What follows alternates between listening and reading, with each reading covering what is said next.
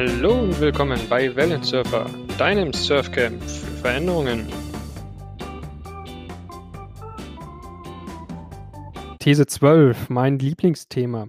Bevor ich es vorlese, muss ich kurz dazu sagen, dass meine Frau, bevor wir die, er ist ja keine Ausgangssperre, aber bevor das quasi alles verschärft wurde, hat sie mir eine, eine Riesenliste geschrieben und hat gesagt, hier, fahr zum Baumarkt und mach noch Baumarkt-Hamsterkäufe, damit wir dann die nächsten Wochen genügend daheim im Garten zu tun haben. Do it yourself. Und du schreibst da so schön These 12, selber machen in allen Bereichen wird wiederentdeckt. Mit einem hohen Stellenwert, wird einen hohen Stellenwert haben. Nach dem Motto, wer braucht schon einen Porsche, wenn ich ein Kleid schneidern kann?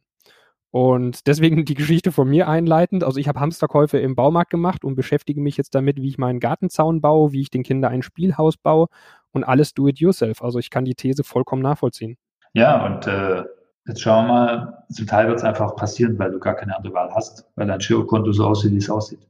Ähm, aber es geht und es macht ja auch zufriedener. Ähm, wird aber auch wieder wirtschaftlich diverse äh, Produkte, Branchen stressen. Ne? Nehmen nur die Modebranche also ich habe auch ein T-Shirt im Schrank, das würde ich im Leben nicht mehr kaufen, wenn du das Preisschild anguckst. Also ich werde das, egal wie es danach läuft, vielleicht nie mehr kaufen. Ähm, ob ich selber beartigen werde, weiß ich nicht, aber selber machen wird zwangsläufig wiederentdeckt oder durch Langeweile schlichtweg oder irgendwo dazwischen. Aber das, was wir manchmal belächelt haben bei unseren Eltern oder Großeltern, dass die nichts wegwerfen, ähm, eine Prise kommt davon sicherlich zurück. Und das finde ich auch wieder spannend, weil das ein bisschen ja im Kontrast zu deiner These 1 ist. Die These 1 heißt bei dir, Klimawandel ist aktuell im Hintergrund. Menschen werden jedes Detail ihres Lebens unter die Lupe nehmen weltweit ja, was heißt Kontrast? Also, weil Klimawandel, klar, gerade redet keiner drum. Das war ja das Thema, was jetzt mit, mit Greta und allem weiteren, was vor der Krise quasi sämtliche Medien beherrscht hat. Dieselskandal, Umweltverputze. Das ist alles jetzt gerade kein Thema. Die Frage wird natürlich sein, werden wir das Ganze, was jetzt passiert, nochmal als weiteren Weckruf nutzen und werden dann, ähm, sage ich mal, viel mehr drauf achten, also äh, selbst Sachen herstellen, regionale Versorgung, kleine Betriebe unterstützen und diese ganzen Sachen? Oder wird es am Ende so sein, dass wir alle sagen, wow, endlich ist die Krise vorbei, jetzt lass uns mal wieder echt ähm, ja, Porsche fahren, ähm, endlich mal wieder richtig shoppen gehen und endlich mal wieder richtiges Geld raushauen. Kann ich selber auch nicht beurteilen. Also ob es als Weckruf oder als äh, Weiterentwicklung genutzt wird oder ob wir wieder in alte Muster verfallen. Also jetzt sind wir wieder zwischen Wahrheit, meiner Wahrheit und äh, unserer Wahrheit hier und dem Negativen. Ähm, also wir gehen davon aus, dass es eben länger dauert, lange dauert. Und klar ist auch, in wirtschaftlich schwachen Zeiten braucht man zum Beispiel weniger Öl. Ja, ist gar nicht so kompliziert, weil du fährst weniger Auto, weil du kein Geld hast. So, also klimatechnisch läuft die Sache hier super. Ja, das kennt man auch von diversen Heatmaps, wo man mal sich Italien sieht oder China oder auch Deutschland, wie, wie jetzt die Luft gut wird. Ich glaube nicht, dass Stuttgart noch ein CO2, äh, ein Feinstaubproblem hat. Aber da spricht jetzt keiner drüber. Ne, das ist einfach ein Nebeneffekt.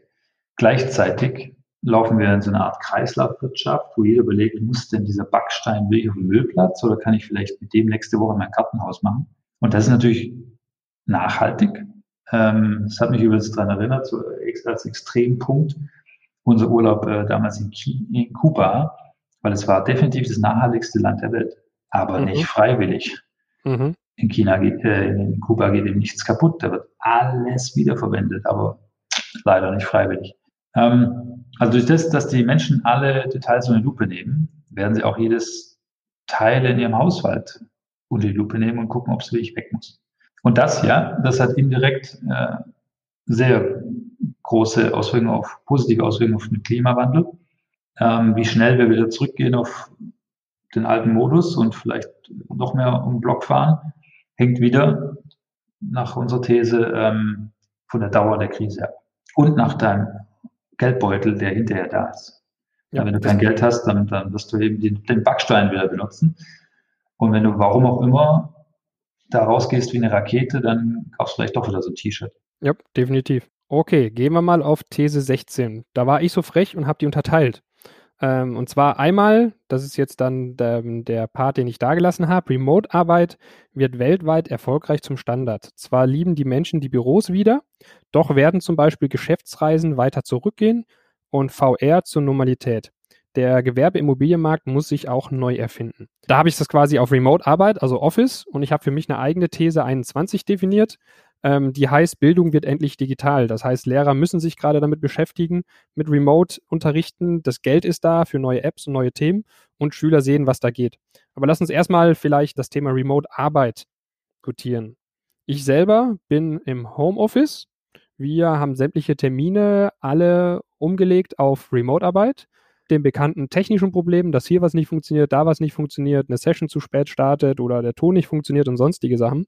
Aber in Summe merkst du an einigen Stellen, dass es sehr gut funktioniert und überhaupt kein Problem ist. Und an anderen Stellen merkst du natürlich, dass der im persönlichen Austausch eigentlich nie zu ersetzen ist. Wie ist deine Erfahrung, auch wenn du mal mit anderen, anderen Firmen gerade redest? Also ich finde Sessions überdurchschnittlich anstrengend. Ähm, dann haben wir aber mit einem Herrn zu tun gehabt, der macht äh, Online-Coaching schon seit Jahren. Der sagt, er hat sich dran gewöhnt. Auch interessant.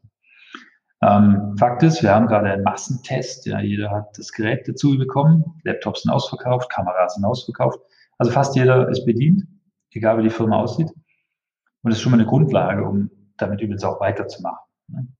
Deswegen glaube ich auch, dass der eine andere Arbeitgeber sagen wird, du darfst gar nicht mehr ins Büro kommen, ist nämlich zu teuer. Ja. Warum sitzen nicht zu Hause? Klappt doch. Ja, dadurch gehen natürlich Geschäftsreisen runter. Die gingen übrigens vor der Krise auch schon runter.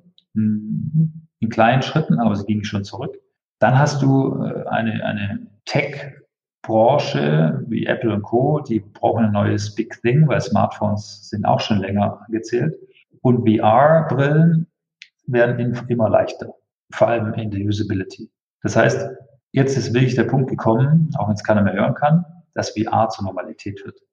Also hast du nicht nur ein Tablet zu Hause, sondern auch eine VR-Brille, die nutzt du eben in verschiedenen Kontexten. Vielleicht auch für ein Meeting oder für irgendwann für einen Podcast. Weil nämlich, nicht jetzt, aber nach der Krise, dann VR vielleicht cooler ist als die Realität und wirklich viel mehr Anwendung hat. Also sowas hat unheimlich viel Auswirkungen auf Räume ähm, und auf die Art und Weise, wie wir arbeiten. Mhm. Kann ich vollkommen zustimmen. Gerade das Thema ARVR ähm, definitiv eins der größten Zukunftsthemen. Wenn du sagst, Gewerbeimmobilienmarkt muss sich neu erfinden, was meinst du damit genau? Dass es zu viele Büros gibt nach der Krise. Also einmal, weil es vielleicht äh, einige Firmen weniger gibt und die anderen auch nicht gerade im Saft stehen, also genau jeden Quadratmeter prüfen werden. Und dann vielleicht aus zwei Stockwerken ein, eins wird. Und wenn du mal einen Peak hast, was ich in der Woche vor Weihnachten, da muss eben die Hälfte zu Hause arbeiten aus dem aus. Das heißt, du hast äh, nicht nur im Handel, sondern auch im ganz normalen Bürobusiness ähm, zu viel Fläche haben. Das ist aber vielleicht gar nicht so schlimm, weil vielleicht kommt irgendwann mal so ein Bauamt und sagt, komm, aus dem Büro darfst du auch eine Wohnung machen. Auf den Tag habe ich mich davor schon gefreut, aber jetzt äh, muss er wahrscheinlich kommen. Weil an sich gibt es ja nicht zu wenig Flächen in Deutschland, sondern die werden immer nur falsch benutzt. Das, äh, also gerade in Städten ähm, natürlich, dann freuen sich freuen sich die ganzen Privatleute, dass es dann vielleicht auch mal wieder bezahlbaren Wohnraum gibt. Mhm, genau. Ähm, das war der, der, der Blick auf Remote-Arbeit. Also ähm, ja, sehe ich gleich wie du. Also es wird definitiv, ich glaube, viele Leute, ich hab, oder irgendwo war da stand es im Artikel rein, also viele Leute gehen jetzt im Homeoffice und einige werden nicht zurückkommen. Und da war mit gemeint, dass viele das, sage ich mal, merken, wie wie gut das eigentlich passt, wenn man irgendwie nicht morgens eine Stunde hin, abends eine Stunde zurückpendeln muss, wenn man die Zeit einfach auch effektiv arbeiten kann oder zwischendurch Pausen kann, Pausen machen kann, wenn man die Kinderbetreuung auch ähm, mhm. ähm, reinbringen kann, wenn man das Ganze aufteilen kann. Ähm, also da werden, glaube ich, viele auf Geschmack kommen und werden merken, es funktioniert so. Gleichzeitig, wie gesagt, bin ich auch so an der Stufe, dass du einfach merkst, du, du wirst immer ein Hybridmodell brauchen. Also du wirst nie ja, was heißt nie? Also immer abhängig natürlich von Branchen, von Personen, von dem Umfeld. Also ich persönlich äh, bin großer Fan von Hybridmodell, dass man sagt, man hat schon noch Punkte der gemeinsamen Zusammenarbeit, des Teamings, des Persönlichen und des Wertschätzenden und gleichzeitig aber auch vieles remote zu machen. Und da bin ich auch sehr spannend, wie die Branchen sich weiterentwickeln. Also es gibt ja auch, ich bin großer Fan von Todoist. Ich weiß nicht, ob du die App kennst. Mhm. Ja mega, also allein wie die App gemacht ist, eine der besten Apps seit Jahrzehnten für mich. Gleichzeitig ist das ein Team von 60 Leuten, die auch vor der Krise schon nur remote zusammenarbeiten, über sämtliche Zeitzonen der Welt. Die machen Einstellungsgespräche untereinander, alles nur per Video. Das heißt, die treffen sich, glaube ich, einmal im Jahr persönlich zu einer Feier und ansonsten entwickeln die geniale Produkte komplett remote. Und das auch schon vor Corona. Also es, es kann auch funktionieren. Aber da brauchst du natürlich die richtigen Leute, das richtige Setup für. Deswegen spannend. Aber wenn ich den Schritt zu meiner absoluten Lieblingsthese mal noch weiter denke, also Bildung wird endlich digital. Das gleiche haben wir dann auch im Bildungsbereich. Wofür muss ich Schüler von morgens bis spät nachmittags in ähm, Räume reinquetschen und Frontalunterricht machen, wenn die jetzt gerade merken, dass man auch zumindest einen Teil davon remote machen kann? Absolut. Und ich meine, die Angebote gab es davor auch schon massenweise, ja, über irgendwelche massiv, äh, ja, die Online-Kurse von Universitäten. Egal, ob es eine indische Uni ist oder irgendwas in Stanford. Die Produkte gab es schon, aber halt nicht in der Masse. Und jetzt muss sich quasi der Lehrer da durchtanken, egal ob er es liebt oder nicht. Und das ist Und der kritische Punkt. Genau. Äh, manchmal sind es ja wirklich Kleinigkeiten, was ich, du weißt nicht, wie du aus einem Berichtsheft ein PDF schreiben kannst oder du weißt vielleicht nicht, wie du einen Bildschirm teilen kannst. Und jetzt wirst du es irgendwie lernen, weil es gibt keinen anderen Weg. Und das ist zwar mega anstrengend, aber es ist der, der Weg zu einer neuen Normalität. Genau. Und ich finde, wie gesagt, gerade dieses, dass Lehrer sich damit beschäftigen müssen, das ist für mich der kritische Punkt, weil vorher war das so, ähm, dass Lehrer sich nicht wirklich damit beschäftigen mussten, ab und zu mal ein paar Kurse gemacht haben, Angebot ist da, aber wir müssen uns ja nicht damit beschäftigen, also warum soll die es machen? Jetzt werden sie dazu gezwungen, ich bekomme das ja im eigenen Leib ähm, durch meine Frau, auch Lehrerin, und ein Kollege und überall mit. Die müssen sich mit den Apps auseinandersetzen. Das Geld, also gerade die Regierung hat ja zig Hunderte von Millionen jetzt freigegeben für digitale Lern-Apps. Das heißt, der Markt wird aufgeräumt und auch die Schüler merken natürlich, dass es funktioniert. Auch da bin ich persönlich wieder ein großer Fan vom Hybridmodell, weil auch gerade bei Kindern Persönlichkeitsentwicklung und Teaming, Teamplayer, diese ganzen Sachen enorm wichtig sind. Aber andererseits, ganz viele Sachen kann man einfach auch digital, also ein digitales Kanban, digitale ähm, Hausaufgabenverwaltung, diese ganzen Sachen, das kann alles ohne Probleme digital funktionieren. Ja, blöd ist, dass viele dieser Anbieter Big Tech sind also Apple, Microsoft und Co., die haben schon länger an diesem Bildungsmarkt rumgebackert. Und die kommen jetzt natürlich äh, mit ihren coolen Produkten viel attraktiver rüber als vielleicht das Produkt vom Kultusministerium Baden-Württemberg. Ja. Also da muss man aufpassen, dass jetzt nicht die Falschen durchstarten. Ja, hier oben, dass Sonderregelungen Normalität werden und du Microsoft äh, gar nicht mehr rauskriegst aus diesem mhm. Bildungssystem. Aber da, da bewegt sich was und übrigens bewegt sich auch, glaube ich, was für die Wertschätzung der Lehrer, kann man auch wieder mit oben verknüpfen, mhm. weil jetzt äh, Eltern merken, shit, die können was. äh, die können vielleicht Didaktik oder die, die können Entertainment oder was auch immer. Umgekehrt werden wahrscheinlich auch die Schüler Gott froh sein, wenn sie wieder zurück dürfen. Ja, also ich habe irgendwo ein schönes Posting gelesen, wo eine Lehrerin geschrieben hat, liebe Eltern, ihr habt jetzt fünf Wochen Zeit, uns endlich mal zu beweisen, dass ihr es besser könnt.